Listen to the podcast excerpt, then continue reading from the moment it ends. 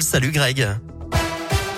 Bonjour Eric, bonjour à tous. À la une, le coup d'envoi de la fête des Lumières ce soir à Lyon. Ça va durer jusqu'à dimanche. Édition très attendue après le report l'an dernier à cause de l'épidémie. Pour ce cru 2021, 31 animations très encadrées avec passe sanitaire obligatoire. Port du masque obligatoire partout. Interdiction de manger ou de boire en dehors des restaurants dans plusieurs secteurs. 200 policiers, 70 agents de sécurité sur la voie publique et 400 agents de sécurité privés seront mobilisés chaque soir. Pour trouver le détail des festivités et de ces mesures de sécurité sur radioscoop.com.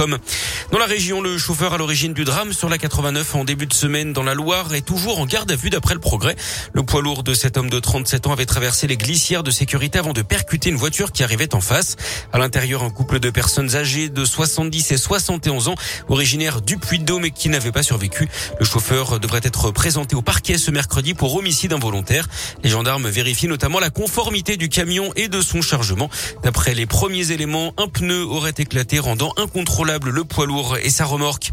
Emmanuel Macron dans la région. Aujourd'hui, le président attendu à Vichy, dans l'Allier. Première visite présidentielle dans la cité thermale depuis le général de Gaulle en 1959. Le chef de l'État doit notamment revenir sur le classement de la ville à l'UNESCO. Du sport, du foot, le PSG termine la phase de poule de Ligue des Champions sur une victoire. Les Parisiens ont battu Bruges 4 buts 1 hier soir avec des doublés de Mbappé et de Messi. À suivre ce soir Lille à Wolfsburg. Et puis la météo mélange d'averses et d'éclaircies toute la journée dans la région. Il fera en moyenne 5 à 6 degrés aujourd'hui.